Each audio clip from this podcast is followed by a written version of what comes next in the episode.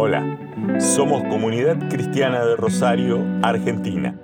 Te agradecemos por escuchar nuestros mensajes y te invitamos a que veas también nuestras reuniones por el canal de YouTube. Nuestro Dios quiere una familia de muchos hijos semejantes a Jesús.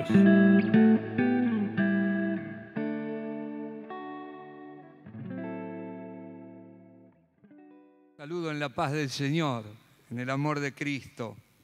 Para nosotros es un gozo estar en medio vuestro y aunque no tuviéramos que compartir la palabra del Señor, igual estaríamos disfrutando de la comunión. Tenemos un aprecio muy profundo, muy grande por la ciudad donde nací y me crié y también por esta expresión del cuerpo de Cristo que ustedes constituyen.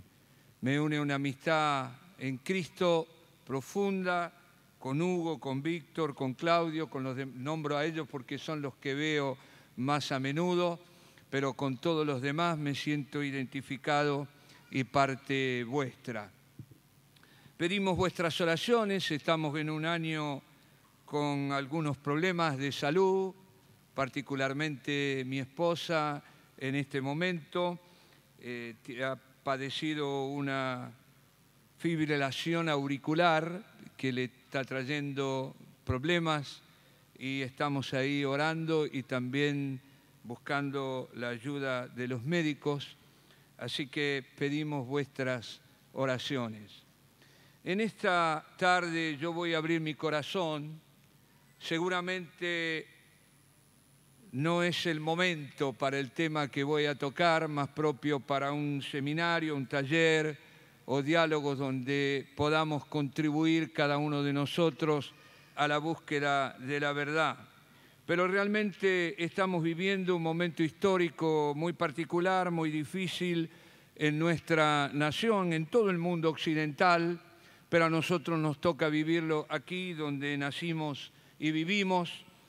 Y Hugo hizo alguna referencia en primer lugar leyó Mateo 11, donde el Señor Jesús dice, te doy gracias porque has escondido estas cosas de los sabios, de los entendidos, y se las has revelado a los niños.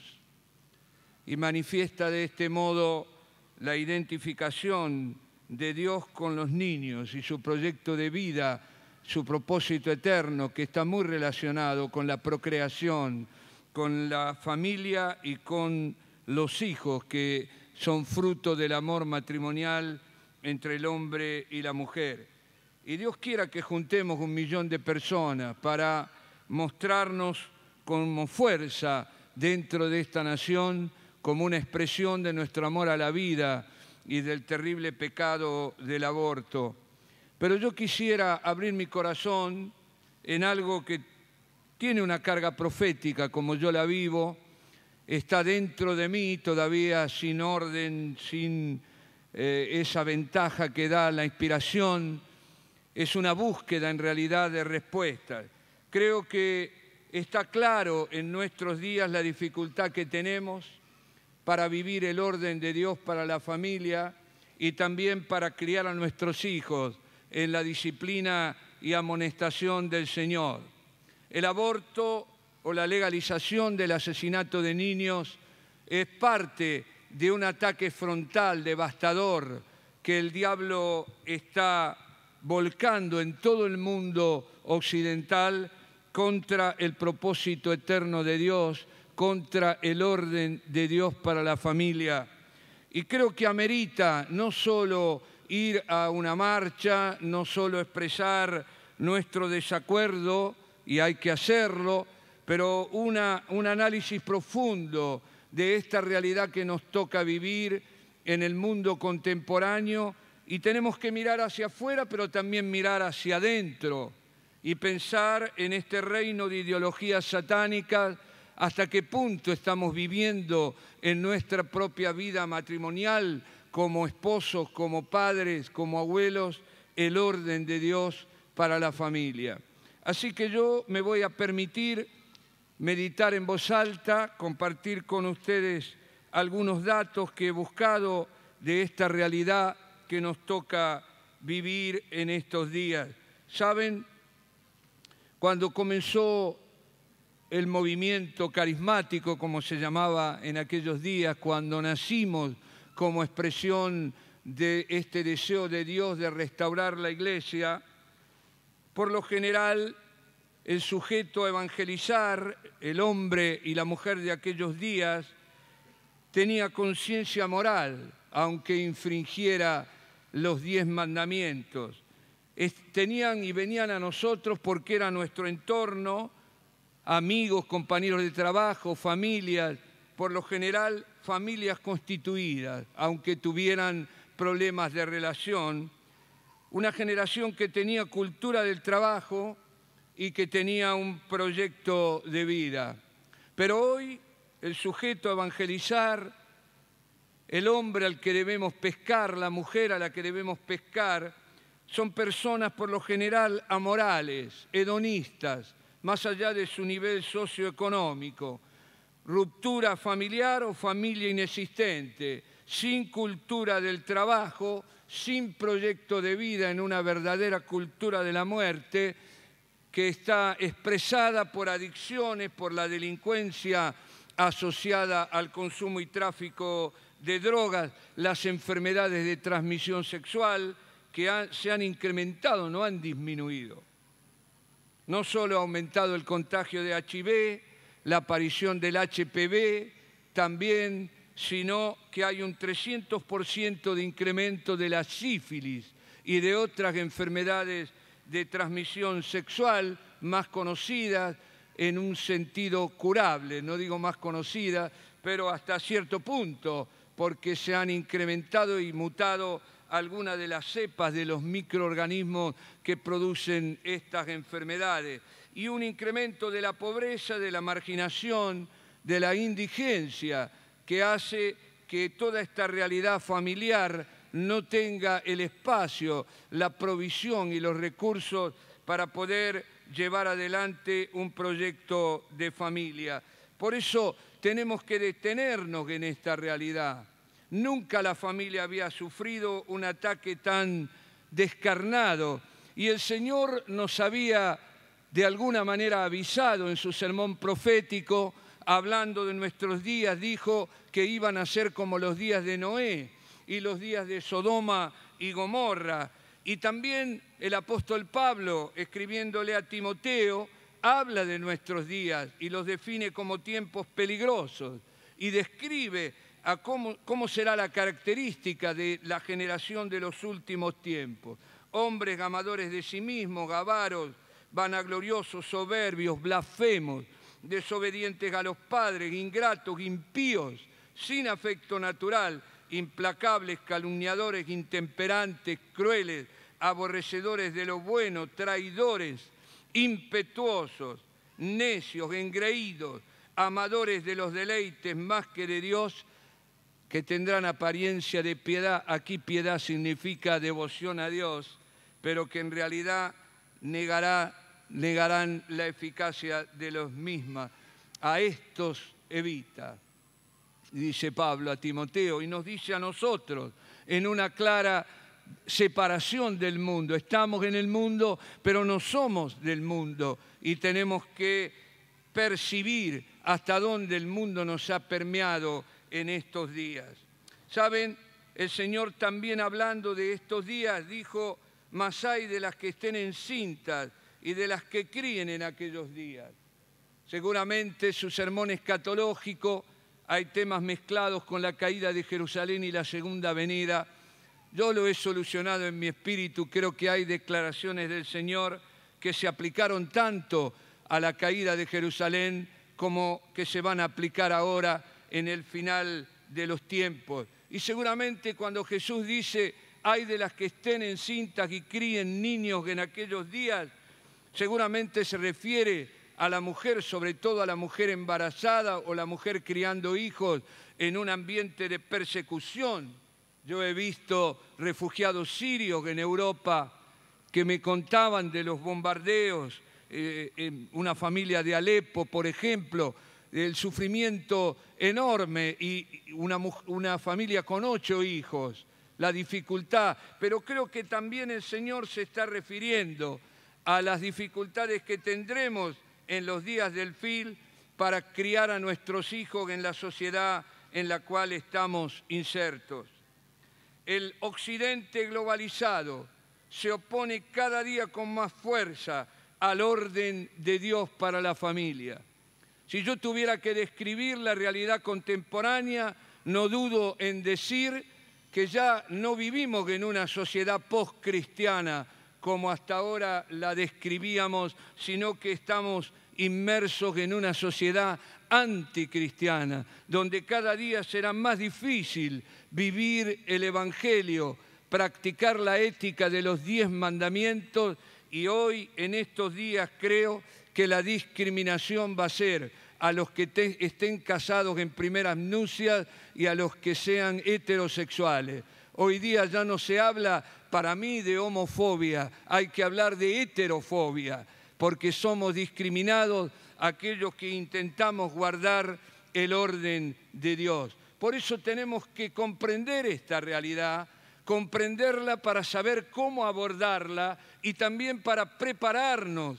Este es el desafío que tenemos, evangelizar y predicar el Evangelio del Reino, que es la solución en un contexto completamente distinto, completamente diverso al momento en que nacimos para ser discípulos en esta nación. Y yo quisiera muy rápidamente, esto va a ser pesado, solo mencionar títulos, dejarles para que ustedes investiguen, porque creo que es nuestro deber hacerlo, cómo hemos llegado a este punto.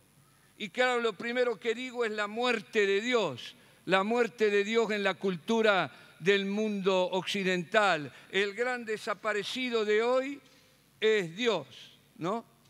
En la Argentina hablamos y seguiremos hablando de los desaparecidos que hay que hablar, pero Dios es el gran desaparecido, el eclipse de Dios. La secularización lo encerró en las cuatro paredes donde los cristianos se juntan, pero ha sido totalmente vomitado del orden social, del orden ético, y nadie podía pensar que muerto Dios, cuando Nietzsche en el siglo XIX dijo Dios ha muerto, no se refería a la muerte de Dios como persona, estaba diciendo Dios ha muerto para el mundo, para la sociedad.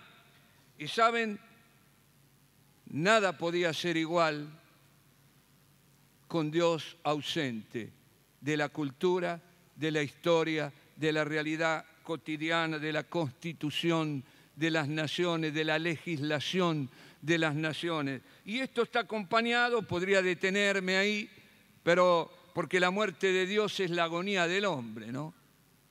ahora no tiene quien lo salve y se ha convertido a Dios en sí mismo, un Dios de barro que no puede cambiar la realidad en la que vive.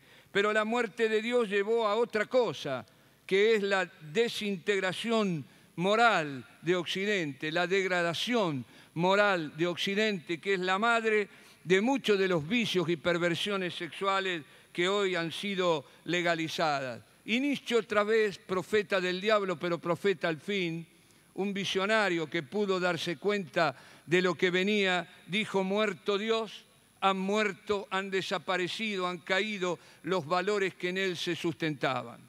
Y ahora no existe la ética de los diez mandamientos, sino existe una ética relativa, egoísta, hedonista, donde cada uno fabrica su propio concepto de lo que es bueno y de lo que es malo y hoy tenemos una realidad que a lo malo le llaman bueno y a lo bueno le llaman malo, como la Biblia lo venía de alguna manera augurando. Así que recuerden esto, la muerte de Dios, la desintegración moral, las características propias de la sociedad posmoderna. Han colapsado las tres instituciones que socializaban, que formaban la persona la familia, la escuela y la iglesia. Estas tres instituciones que están colapsadas en la sociedad postmoderna. Y yo cuando digo la iglesia, me incluyo, no incluyo a ustedes, pero yo me incluyo. La iglesia ha perdido su rumbo y con sus pecados con sus pecados, ya no es referente y no tiene autoridad moral para señalar el pecado en otros porque lo tiene adentro. Una iglesia que no predica la santidad, una iglesia que abrió la puerta a la destrucción de la familia admitiendo el divorcio y el nuevo matrimonio y legalizándolo, es claramente, porque no estoy hablando solo de la iglesia católica, estoy hablando de nosotros mismos, que hemos perdido nuestra autoridad moral porque muy pocos, muy pocos buscan la santidad. Y el Evangelio de la hipergracia es un Evangelio desnaturalizado, anticristiano, diabólico, que ha borrado el concepto de santidad como un proyecto de vida, como un algo a lo que alcanzar. La razón para la que yo vivo es llegar a ser semejante a Jesús, porque eso es santidad. Amén. Bueno, esa es la realidad de la sociedad en la que vivimos una sociedad sin Dios. Y en esta sociedad sin Dios yo podría detenerme, pero lo dejo para la búsqueda de ustedes. Han surgido ideologías satánicas que se dan como formadoras del orden social. La sociedad contemporánea se está organizando en base a ideologías que tienen su origen en Satanás por ejemplo, la ideología de género, o el aborto, o el feminismo extremo. Son todas ideologías inspiradas por Satanás, de tal modo que Satanás ya no necesita revelarse como persona, con azufre, con fuego, con tridente y con alguna macumba o quimbanda, porque él está metido adentro de toda la sociedad a través de doctrinas de demonios disfrazadas de filosofía. ¿Sí? Bueno, parece duro, pero es así, ¿no? Es así. Son ideologías satánicas y, y el Señor lo había dicho, la Escritura, el apóstol Santiago llama a esta sabiduría terrenal, animal y diabólica. Y el apóstol Pablo en la carta a los romanos hablando de la sodomización del hombre pagano, dice que Dios los entregó a una mente reprobada, que ya deja de ser racional y que propone como si fueran, porque la ideología, estas ideologías son religión, no es filosofía. Están disfrazadas de filosofía, de ideas científicas, pero en realidad son religiosas y eh, digo espirituales y detrás de esta espiritualidad está el diablo, porque por ejemplo el aborto niega la biología y la ideología de género niega el orden natural, la creación del hombre y la mujer con todas las diferencias y es científico, es negar la realidad. Por eso digo que son ideologías satánicas. Y solo digo, menciono algunos, ¿no? La ideología de la homosexualidad o de género ha dado crédito y poder a esta desviación hasta lograr conceder a parejas aberrantes y estériles entre homosexuales y lesbianas las ventajas y los derechos de la familia, ¿o no? Está mal llamada matrimonio igualitario, mal llamado no es un matrimonio. La palabra matrimonio tiene el mismo origen que matriz. Y lejos está dos hombres homosexuales poder constituir un matrimonio. Es una unión aberrante contra el orden de Dios. Y saben, va a venir el día en que decir algo así nos va a costar la cárcel.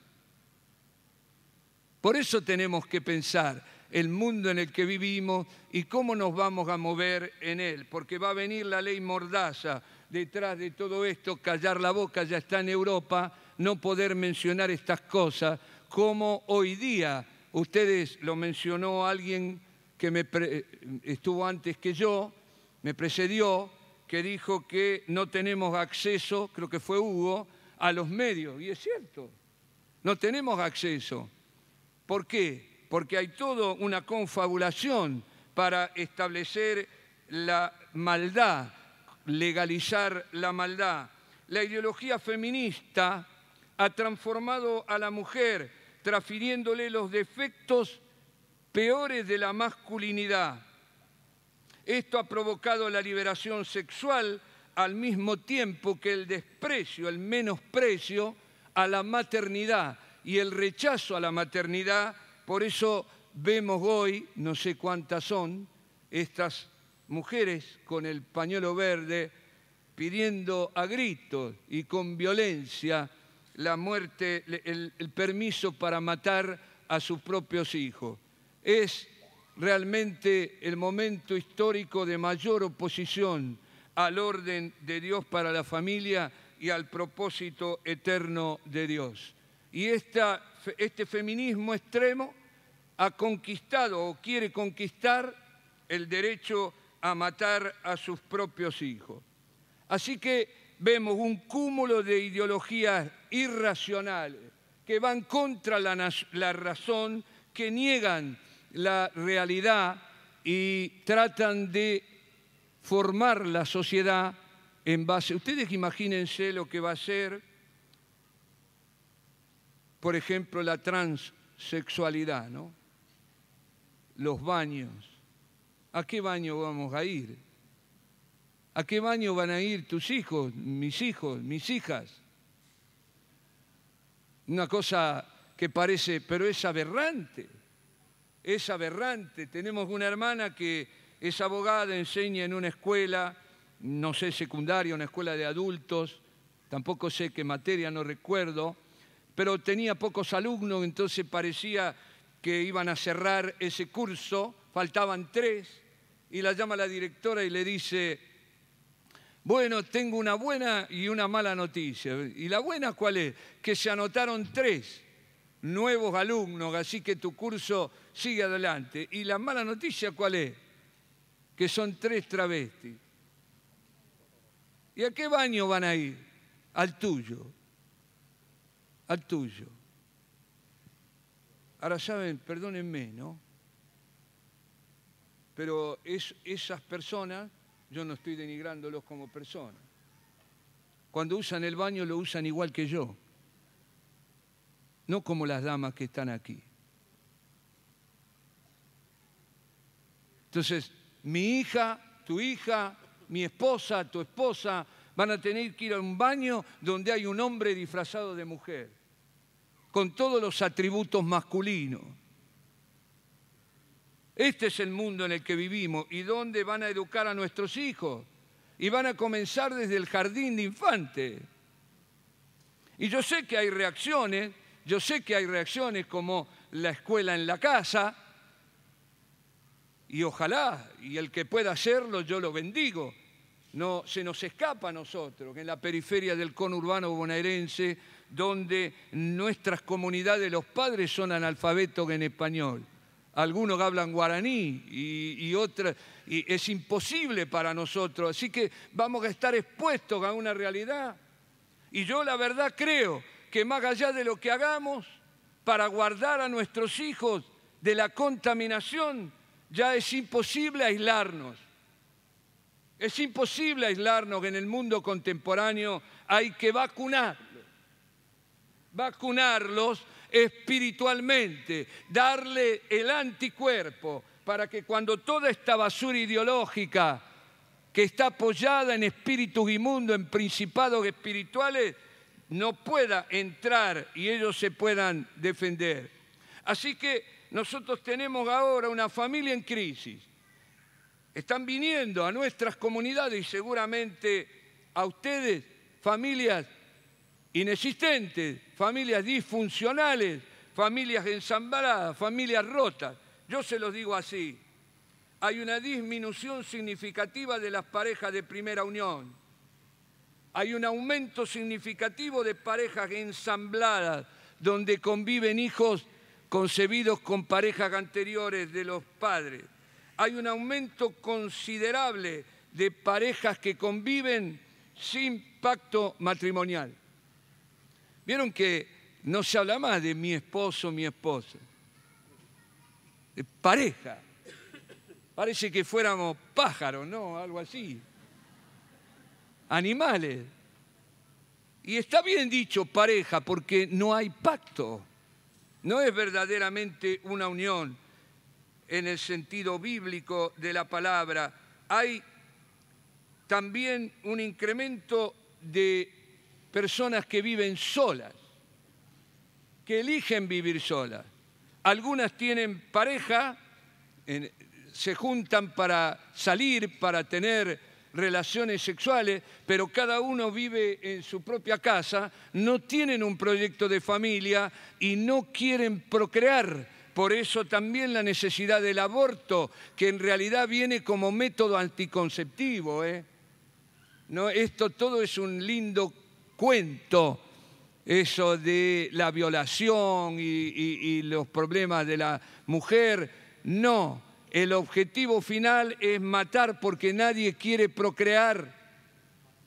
Así que esto es una realidad muy difícil de enfrentar, porque estas personas que están llegando a nosotros y las tenemos que disipular y los tenemos que restaurar y tenemos que colocarlos dentro del orden de Dios o ayudarles a que se inserten en el orden de Dios. El matrimonio igualitario bueno, ok. Ok. Bueno, ¿me siguen? Después de esto no me invitan más, dice, pero... El matrimonio, no matrimonio, la unión entre personas del mismo sexo, con permiso para adoptar, para tener hijos. Ustedes han visto ahora algunos famosos homosexuales y una vedette, no interesa nombrarle, que concibieron hijos con un vientre alquilado, que también es un signo de pobreza, porque ¿qué mujer de la que está aquí prestaría su vientre para tener el hijo de otro y para sufrir todo lo que un embarazo significa, aún con riesgo de vida, si no es porque son pobres y necesitan el dinero, porque esto es parte de las diferencias sociales y económicas que hay en la sociedad. Y, eh, a mí me da realmente dolor ver a estas personas exhibiendo en la televisión como si fuera un reality de vida a estos niños que son un peluche, no sé qué son. Son un objeto para expresar el propio egoísmo, pero no son hijos concebidos por amor. Y por el, son hijos concebidos por amor propio, no por este orden de Dios de llenar la tierra y fructificar. Hay un incremento del número de madres adolescentes, madres niñas. En realidad, casi la mayor tasa de nacimiento en la Argentina proviene de niñas, de, de madres adolescentes. Y este es un drama estos niños no van a tener ni madre ni abuela, ni abuela, no van a tener nada. Van a ser en su gran mayoría niños en situación de calle. Miren, alguien habló, creo que fuiste tú, de la gente que vive, nadie sabe cuántos niños hay en Argentina en situación de calle. Que si las personas mayores es doloroso. Imagínense ustedes niños que no tienen dónde vivir y que van en, las estaciones de ferrocarril a comer y a dormir en los trenes viajando de un lado al otro constantemente. Así que esta es una realidad. Nosotros en una de nuestras congregaciones tenemos una familia, una familia donde nunca hubo un hombre presente, una mujer que tiene cinco hijos dos varones y tres mujeres, no sé si todos del mismo hombre, no sé todo eso, el hombre ha sido siempre inexistente, tres niñas, 15, 17, 20 años, las tres son madres solteras ahora. Nadie trabaja, estos niños están criando, viven de los planes y del amor de los hermanos, pero es algo realmente hablar del Día del Padre, porque todo esto surgió en el Día del Padre. ¿Qué padre? Estos niños nunca han visto un padre ni lo van a ver y después lo voy a agrandar esto. La salida de la mujer del hogar para colaborar con la economía familiar y también el concepto feminista que reniega de la maternidad y que cree que la mujer se realiza igual que el hombre si tiene una profesión, y yo quiero que me entiendan bien, creo que una mujer tiene derecho a hacer muchas cosas, no estoy poniendo límite, lo que yo digo es que todo lo que hagas renunciando a la maternidad está de algún modo infringiendo, a mi humilde entender, el orden de Dios. Ustedes recuerdan que este Facundo Arana había estado alguna vez en pareja con Isabel Macedo, que ahora está casada en tercera, cuarta anuncia, no sé, con el gobernador de Salta. No digo esto como juicio ni irónicamente, pero fue mamá esta Isabel Macedo y Facundo Arana dijo, estoy contento porque se ha realizado como esposa y como madre. Y casi lo mataron, casi lo mataron. Ahora había dicho una cosa que todos nosotros diríamos es verdad, una mujer se realiza cuando es madre y una periodista se indignó y le dijo de todo a este buen señor, Facundo Arana, y dijo, yo aborté y dio a entender que la mujer se realiza no cuando es madre, sino cuando mata a su propio hijo porque quiere disfrutar la vida o quiere realizarse profesionalmente o quiere alcanzar un estatus o quiere imitar al varón. No lo sé, no lo sé. Pero esto es algo que lo tenemos que entender la salida de la mujer y que ya es irreversible esto. Porque es cierto que la economía familiar, el hombre ya no es proveedor, no logra proveer y, la mujer ha tenido que salir, alguna, otra que están en un proyecto individual, por eso se niegan a ser madre. En Europa es muy común que quieren ser madre a los 40 años, cuando ya han alcanzado un estatus y el hijo también se convierte en un objeto para disfrutarlo, para llenar la propia vida. Y algunas terminan alquilando el, vientre porque ya están en una edad que no pueden ser primeriza o bueno, acuden a la cesárea u otras cosas, pero esta es una realidad. El lugar, el espacio que ocupa la madre en una familia no lo puede llenar ningún otro sustituto. Y esto es algo que nos tiene que hacer pensar. Yo digo aquí a los que son novios o los que están recién casados, no cometan el error de creer que si Dios les ha dado el privilegio de haberse encontrado en la vida y haberse amado, ustedes que están fuera del propósito eterno de Dios si piensan que no tienen que tener hijos, porque entonces vuestro matrimonio no tiene proyecto de vida, no tiene futuro, se termina con ustedes y el orden de Dios es de alguna manera mancillado. Cuando comenzó nuestro movimiento, había un, porque Dios nos reveló el orden de Dios, es la piedra angular el orden de Dios para la familia. ¿eh? Yo no le, quito, no le quito importancia al Evangelio del Reino, al discipulado cuerpo a cuerpo, a la unidad de la iglesia, pero si ustedes quitan la familia tal cual Dios nos la reveló, se cae todo el edificio abajo. Hasta nuestros grupos de hogar no tendrían sentido, ¿no?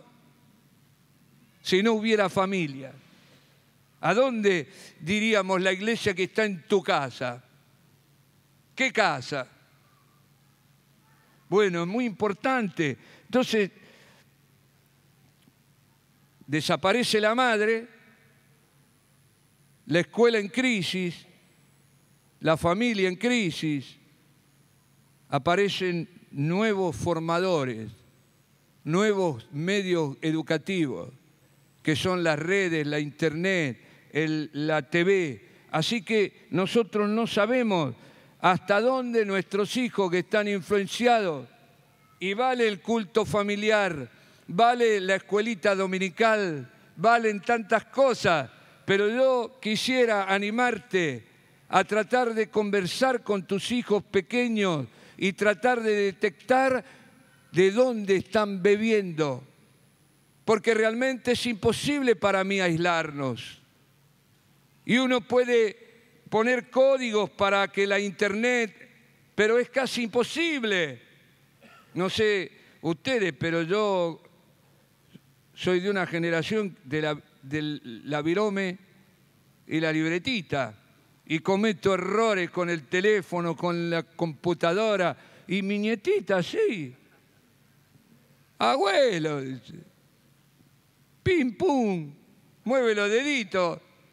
Yo sigo estudiando y no aprendo. Y me explican y no. Bueno, ¿quién los va a controlar? Ninguno puede controlar eso y cada día es más difícil hacerlo. Así que yo les animo, traten de bucear en los adolescentes que saben, qué tienen adentro, porque hay que derribar los argumentos y hay que llevar cautivo de la mente de nuestros hijos todo pensamiento a la obediencia de Cristo. Y esto significa hacer un lavaje de cerebro, detectar toda aquella basura que se ha mezclado a través de las ideologías satánicas y que hoy pululan de muchos modos y agreden a nuestros hijos. Bueno, les digo algunas cosas más esta familia, la familia contemporánea, posee gran desorganización de los roles.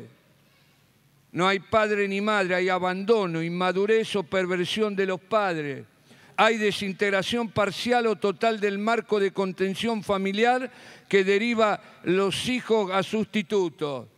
Hay inexistencia de la familia nuclear, en muchos casos padre y madre y en muchos otros aún de la familia extendida, ampliada, los tíos, los abuelos. Alto índice de enfermedad psiquiátrica y o adictiva en algunos de los miembros de la familia, alcoholismo, depresión, bipolaridad, perversiones sexuales, descuido de los padres a los hijos en los momentos críticos del desarrollo, tanto del niño como los adolescentes. Bueno, parece un panorama realmente muy doloroso. La gran mayoría de estas familias sufren de anomia. No hay ley, no hay orden, no hay límite. La familia, como la iglesia, no es democrática. Tiene un orden que Dios ha creado. Pero hoy no hay una franca anomia y esto implica desorganización de los papeles de autoridad, hay patología de la jerarquía, confusión de roles, escasa o nula distancia entre las generaciones. Ya no es el padre el que transmite al hijo el conocimiento o el abuelo, la abuela. No se sabe quién es el que transmite estos conocimientos. Así que esto ha producido, podría darles más datos, pero creo que todos sabemos qué es lo que está pasando. ¿Qué ha producido esto? Bueno, esta familia inexistente, destruida, estos lazos impactos, sin compromiso, ha hecho quizás algo que nunca hubiéramos pensado, que es la desaparición, el eclipse del Padre, el eclipse del Padre. Porque la madre, mal o bien, por su gestación, porque ha llevado el hijo en el vientre y lo ha procreado, de alguna manera la madre biológicamente y digo también amorosamente está encadenada al hijo. Pero el que ha desaparecido hoy día en el mundo contemporáneo, en la familia contemporánea, es el Padre. Es el Padre. Y en esto me detengo un poquito, usando algunos que saben más que yo, Leonardo Boff, que es un teólogo brasilero, y un sociólogo y psicoanalista italiano que se llama Luigi Soja. ¿Por qué acudo a ellos? Porque no teniendo una opinión que nace de la escritura, dicen lo mismo que diríamos nosotros, pero desde un punto de vista científico, que hoy a veces nos corren por el lado que la religión no puede meterse, donde está la biología, ¿no? Por ejemplo, que no es verdad. Pero bueno, yo les digo que la compleja división, dice Leonardo Vos, del trabajo, la participación de las mujeres en la vida pública, la dura crítica a la familia patriarcal y al machismo vigente produjeron una crisis en la figura del padre. En cierta forma surgió una sociedad sin padre o con un padre ausente. El eclipse de la figura del padre, sin embargo, desestabilizó la familia. El aumento de los divorcios acarrió consecuencias dramáticas. Recientes estadísticas oficiales en Estados Unidos, que es uno de los pocos países que las tiene, porque nosotros no tenemos estadísticas de estas cosas, refieren que el 90% de los hijos que han huido de casa pertenecían a familias sin padre. El 70% de la criminalidad juvenil en Estados Unidos proviene de familias en las que el padre está ausente. El 85% de los jóvenes encarcelados crecieron en familias sin padre y el 63% de los suicidios jóvenes tienen padres ausentes. Esto ocurre acá en la Argentina. Y en el poco trabajo carcelario que Dios me ha permitido entrar, donde he podido hablar con cientos de, la mayoría jóvenes, en un alto porcentaje, ninguno de ellos ha tenido padre. Y ustedes conocieron a Rodrigo aquí, que no tuvo ni padre ni madre, pero él a su padre biológico nunca lo conoció, porque estaba preso cuando él nació y nunca más lo vio, ¿no? y una historia como la de él, que quizá alguno de ustedes conoce, se repite en cientos y miles de chicos que no tienen padre. Y saben, la ausencia de la figura paterna desestructura a los hijos, las hijas, los deja sin rumbo en la vida y les debilita el deseo de asumir un proyecto de vida. Por eso dice Leonardo Vos, necesitamos volver al Padre. Decirle a tu hermano que está al lado, necesitamos volver al Padre. Y quizás Dios nos reveló cuando hablamos de paternidad espiritual, de coyuntura, de esta relación que es verdaderamente de padre a hijo, como tenía Pablo con Timoteo, el Señor nos había avisado porque yo no tengo ninguna duda que la paternidad espiritual es sanadora, no solo se limita al orden espiritual, sino que también hay un resarcimiento de la ausencia del Padre que no tuvimos en la vida por circunstancias que nos tocó vivir. La paternidad espiritual es una verdadera paternidad sustituta. Así que es muy importante recuperar la figura del Padre. Y aquí tenemos que entender lo que dicen los psicoanalistas y los sociólogos que hablan del principio antropológico del Padre, ¿no? la razón de ser del Padre, cómo surge el Padre. Y miren, el Padre es aquel que tiene que quebrar el complejo de Edipo, ¿no? la relación del hijo con, el, con la madre, porque no se puede eternizar la relación madre e hijo, tiene que aparecer el padre, porque el padre es el que introduce al hijo o a la hija en la sociedad, en el mundo transpersonal, es el que pone los límites en la ley, es el que protege, es el que provee, es el que tiene que proyectar el futuro.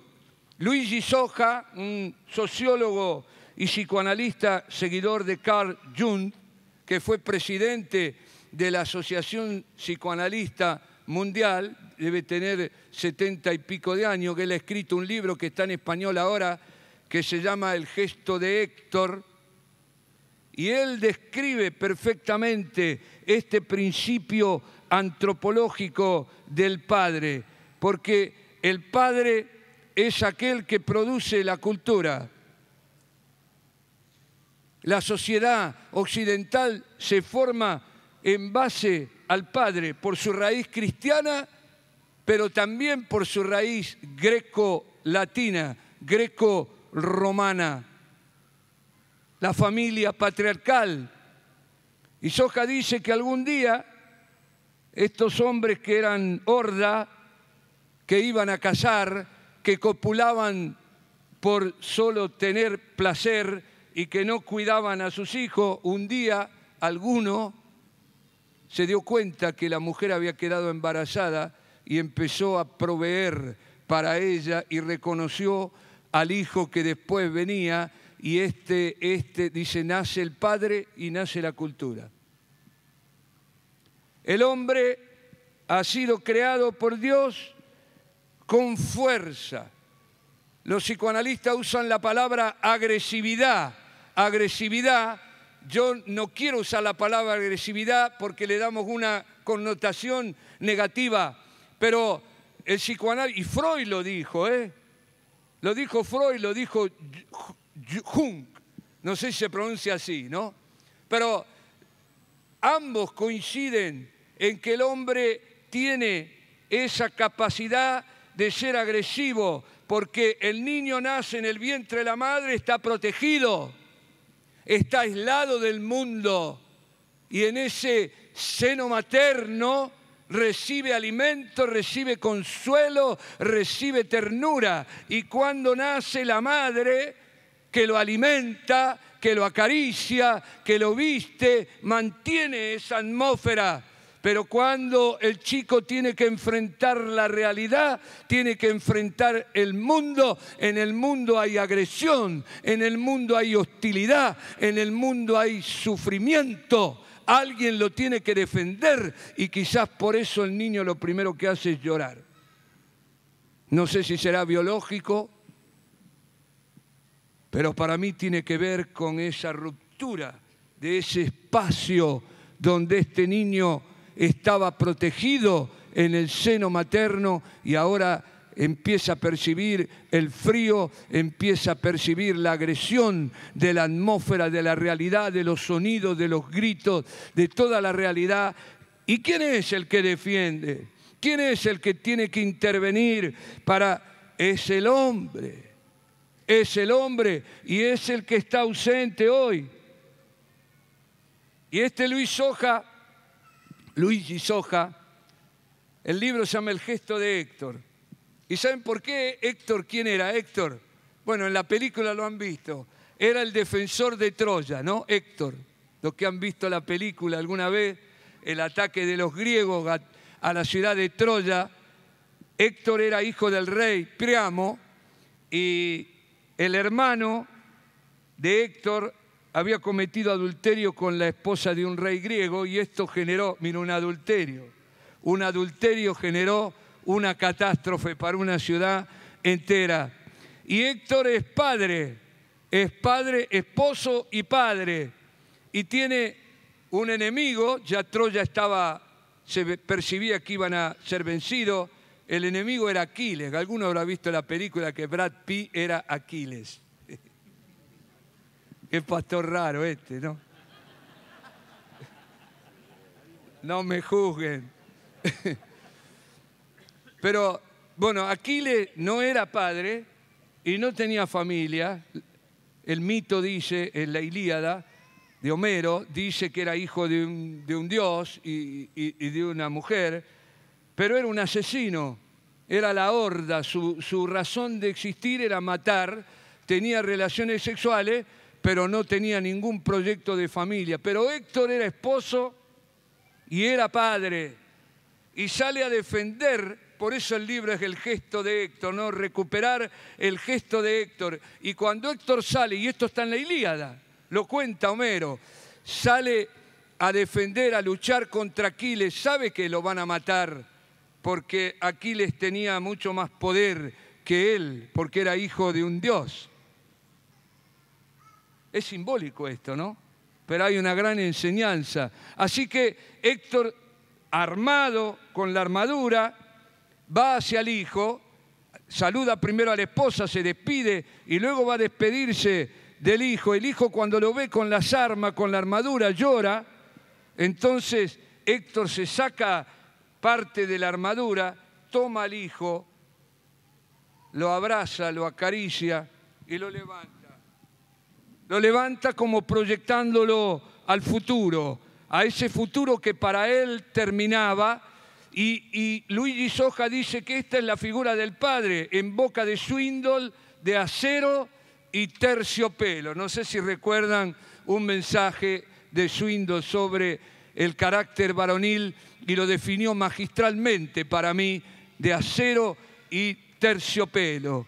Y, esta es la cualidad masculina, que tiene que tener armas, tiene que tener fuerza para defender. Y ahí es padre, cuando se ocupa de defender, de proteger, de cuidar, de consolar. Ahí es cuando el hombre deja de ser un mono agresivo el hombre mono para convertirse en un padre y así nace la cultura.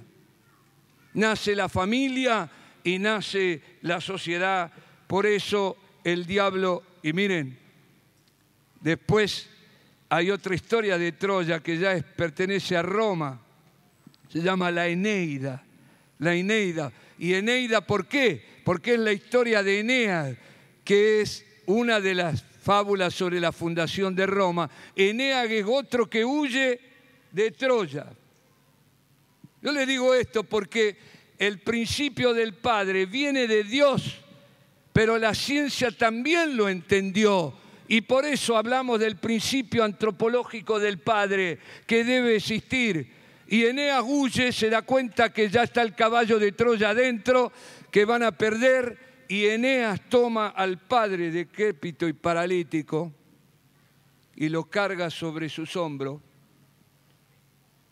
y al hijo que era pequeño lo levanta y lo lleva de la mano y huye, es la línea paterna, el, proyecto, el pasado de aquel padre en la historia de esta fuga de Eneas para terminar fundando Roma el padre paralítico anciano, decrépito, va hablando e indicándole el camino a Eneas mientras él va y Eneas llevando el hijo. Y, y esto es nuestro rol, amados varones que estamos aquí. Tenemos que recuperar nuestro rol, nuestra presencia como padres en nuestro hogar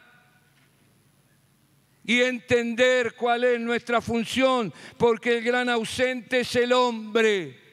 El hombre está desaparecido. Por eso no hay padre. Y Luigi Soja dice que cuando el hombre deja de ser padre, se convierte en horda. Y esto explica que en este tiempo donde se glorifica el feminismo, nunca hubo tanto feminicidio como ahora. ¿Por qué? Porque el hombre se ha transformado, ha dejado de ser padre y se ha transformado en horda. La agresividad masculina nunca va a perderse, es parte de su naturaleza y si no la canaliza como padre, la ejerce en la pandilla, en los maras en los soldaditos del narcotráfico, que él explica esta violencia que casi no tiene límite. Una niña de cinco años mataron aquí en Rosario, ¿no? Hace poco, creo, la semana. No tiene explicación si no entendemos qué es lo que está pasando en este momento. Así que hay que recuperar al Padre y, yo quisiera en este análisis, porque hay un adolescente enfermo, un adolescente que tiene loas al sí y fobia a los límites, poca tolerancia a la frustración, que busca desesperadamente la muerte, ha aumentado el suicidio adolescente, el, grupo de mayor riesgo de alcoholismo, drogadicción y de contagio de enfermedad de transmisión sexual son los adolescentes. Nosotros tenemos inicio de consumo de alcohol a los 8 o 9 años en la provincia de Buenos Aires. Chicos que van borrachos a la escuela.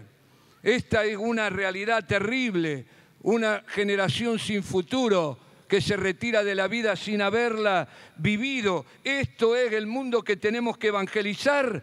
Como decía Del Vecchio, este es el ejército del diablo, los niños en la calle, los niños de la calle, los niños sin padre ni madre, los bebés que murieron carbonizados, recuerdan, en Cromañón, porque las madres que estaban escuchando el recital de Callejero lo habían dejado al cuidado de la que limpiaba el baño en los baños de Cromañón.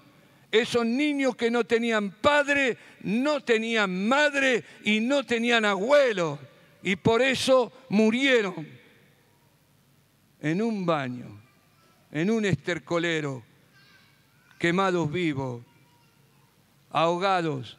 Un símbolo, una metáfora de la realidad que nos toca vivir. Así que yo quisiera terminar, creo que he abundado demasiado con esto, haciendo un llamamiento. Primero alzar los ojos y ver la realidad. Tenemos que entender lo que está pasando alrededor nuestro, porque este es el mundo en el que tenemos que intervenir. Y yo no he hablado sin fe. He descrito la realidad, pero sé que en estos días del fin, aunque venga el enemigo como río, el Espíritu del Señor levantará bandera contra él. Esta es la verdad. Pero tengo que saber los demonios que tengo enfrente. Tengo que saber y conocer al enemigo. Es una regla de, una estrategia militar, ¿no? Si no conoces al enemigo, no vas a poder vencerlo. Creo que las ocho corbetas inglesas hundidas en la guerra de Malvinas fue porque los ingleses no conocían a locos que con aviones de 1950 y sin ningún tipo de electrónica, mirando para ver dónde tiraba, no lo conocieron, los vieron venir de abajo del agua casi, ¿no?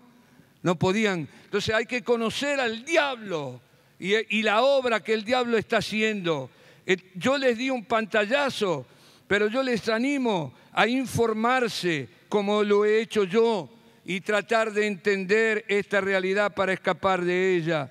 Así que una respuesta, una respuesta es que evaluemos nuestra vida matrimonial y familiar. ¿Te has hecho la pregunta, ¿estoy viviendo el orden de Dios?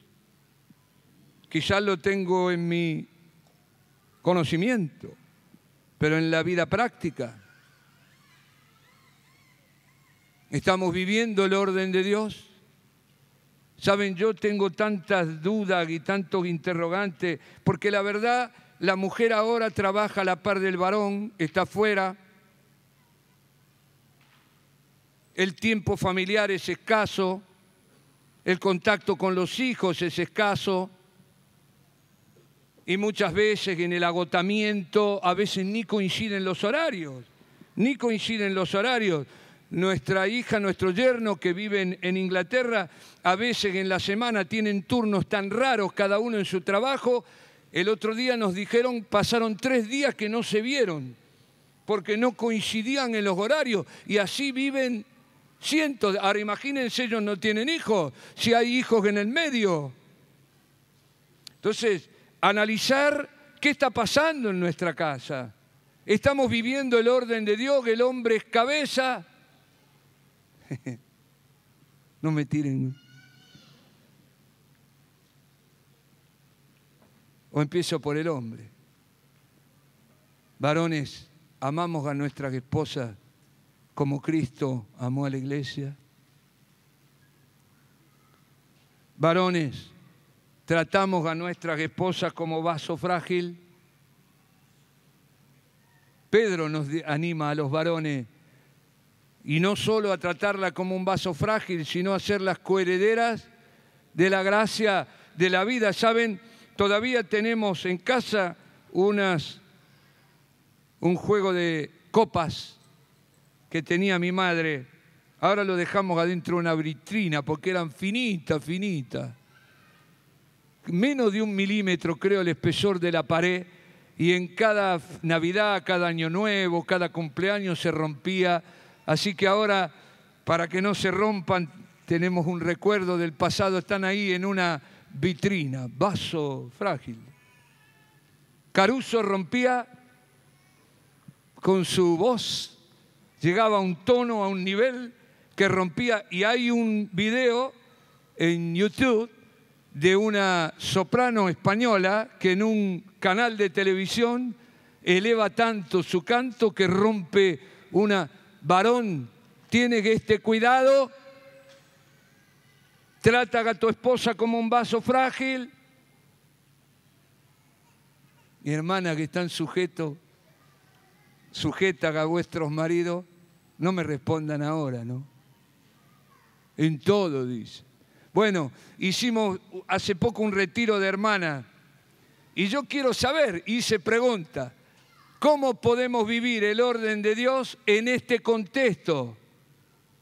Donde la mujer trabaja a la par del varón, donde es lógico que hay que ayudarla en las labores de, de la casa, en la crianza de los hijos, pero la pregunta es cómo hacerlo.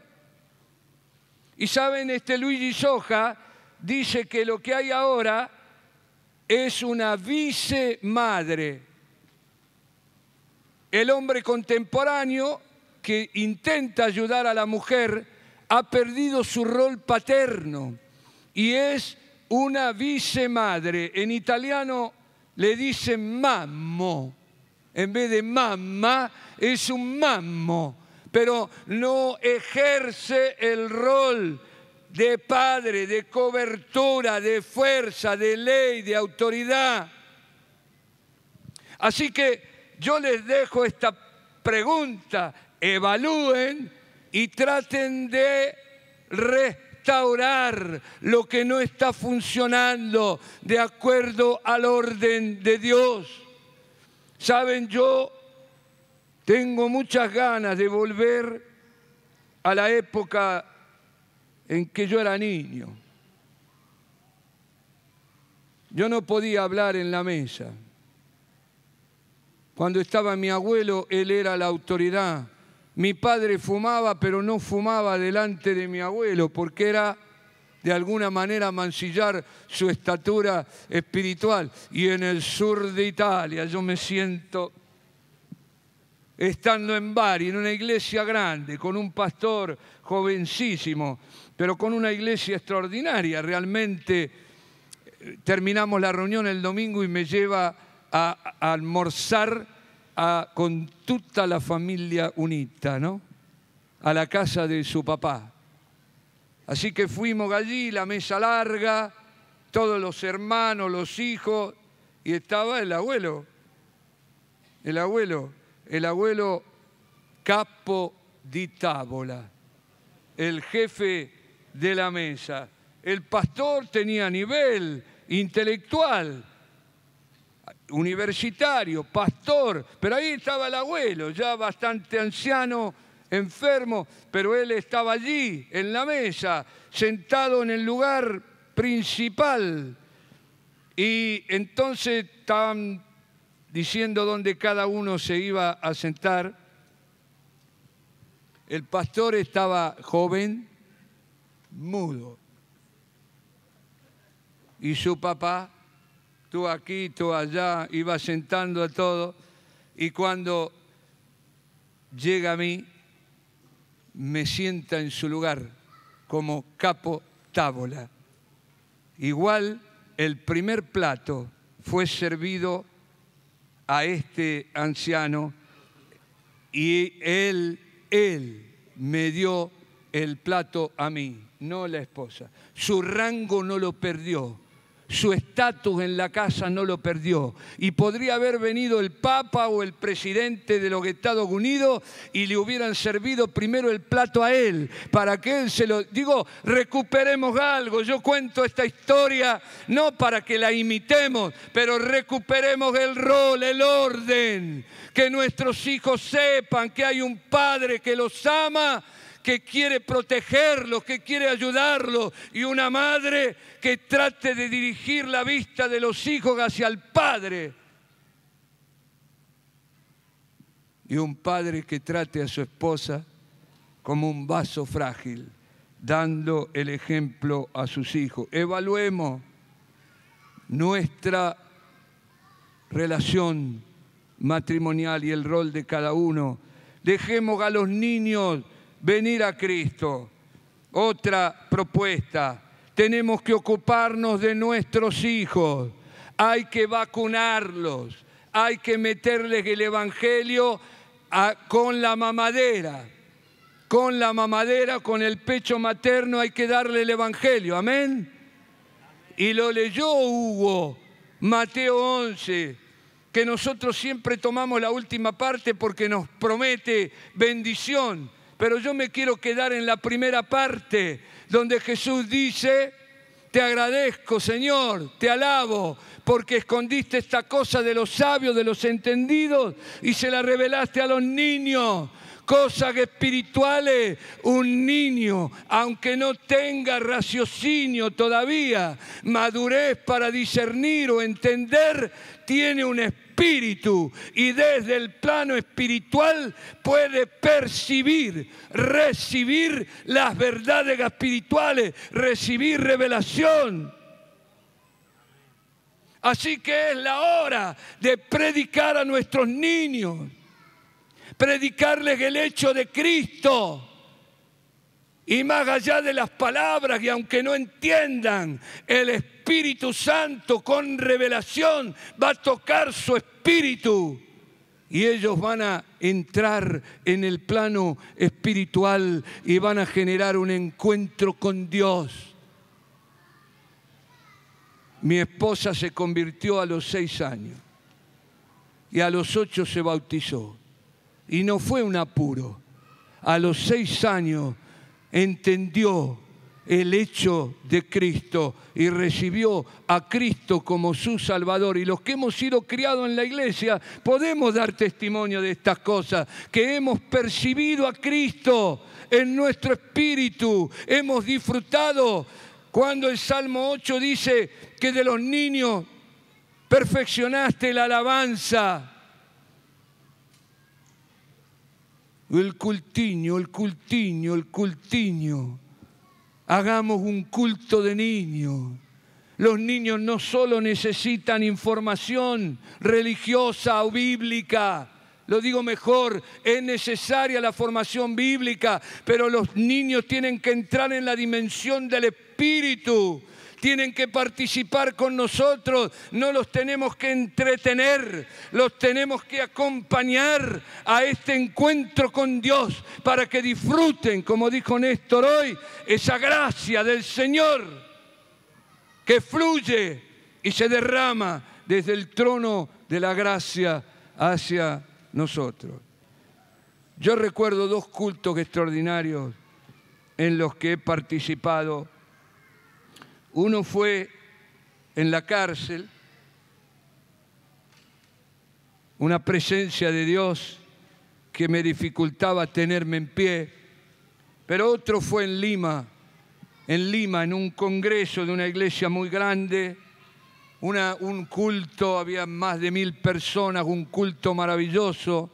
Yo era uno de los que debía compartir la palabra y estaba sentado ahí en la primera fila mientras el culto se desarrollaba y había muchos danzando, niños, hombres, mujeres, jóvenes, y vino un niño, un niño, y me sacó a bailar. Me sacó a bailar. Miren, yo nunca había sentido, porque ese niño estaba tomado por el Espíritu, no fue un juego no era algo preparado, no era un ritual. Él me vio con mi cara de preocupación. Tengo que enfrentar este auditorio. ¿Qué voy a decir? Me vio desconectado y Él me invitó porque de los niños fundaste la fortaleza, la alabanza.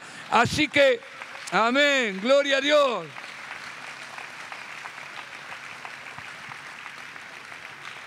Nosotros tenemos que hacerlos partícipes.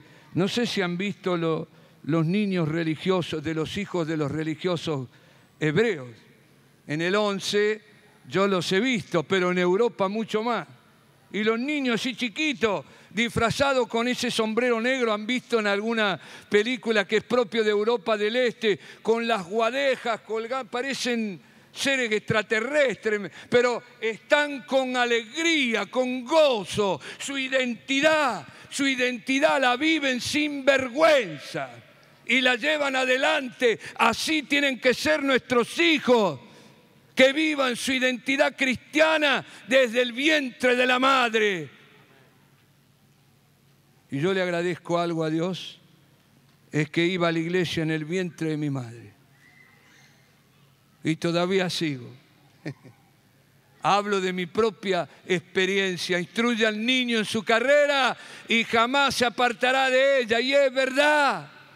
Así que tenemos que retomar nuestra predicación al todo el mundo nace de nuevo. Dios no tiene nietos, Dios tiene solo hijos. Nuestros hijos se tienen que convertir, le tienen que entregar la vida a Cristo. Dicho de otro modo, tienen que nacer de nuevo. Ya han nacido de carne y sangre, ahora tienen que nacer del agua y del espíritu. No es información, es espíritu y es vida que tenemos que transmitir a nuestros hijos. Amén. Amén. Y tenemos que trabajar con nuestros jóvenes para aquellos, porque van a ser los que van a tener que enfrentar este tiempo del fin que nos toca vivir. Y les comprometo el 4 de agosto, ¿dónde tenemos que estar, Hugo? Tenemos que estar en el obelisco. Decile a tu hermano, el 4 de agosto tenemos que estar en el obelisco. No sé si vamos a detener la historia, pero tenemos que luchar hasta el último instante por sostener la verdad y va a ser un modo de testificar y quizá un modo de que la ira de Dios no se desate sobre este país porque ninguna de estas cosas quedará sin castigo, como no quedó Sodoma ni Gomorra. Y hay de aquel que derrama sangre inocente. Así que nada quedará sin castigo. Y nosotros que estaremos involucrados en las cosas que van a ocurrir en esta nación. Amén.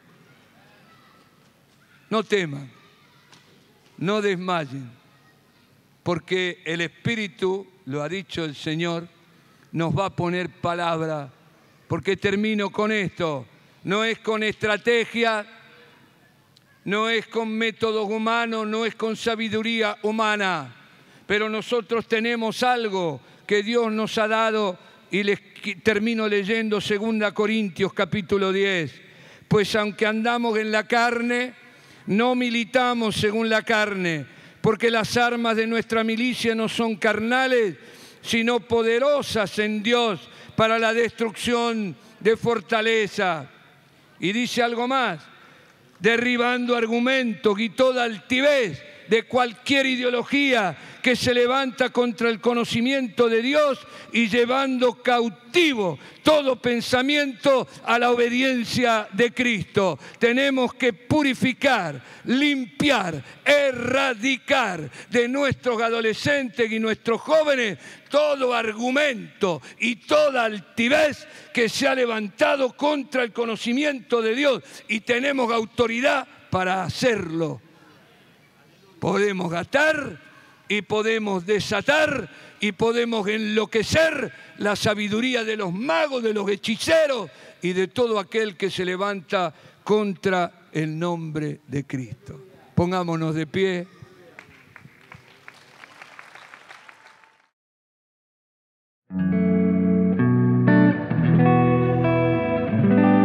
Dios bendiga tu vida grandemente.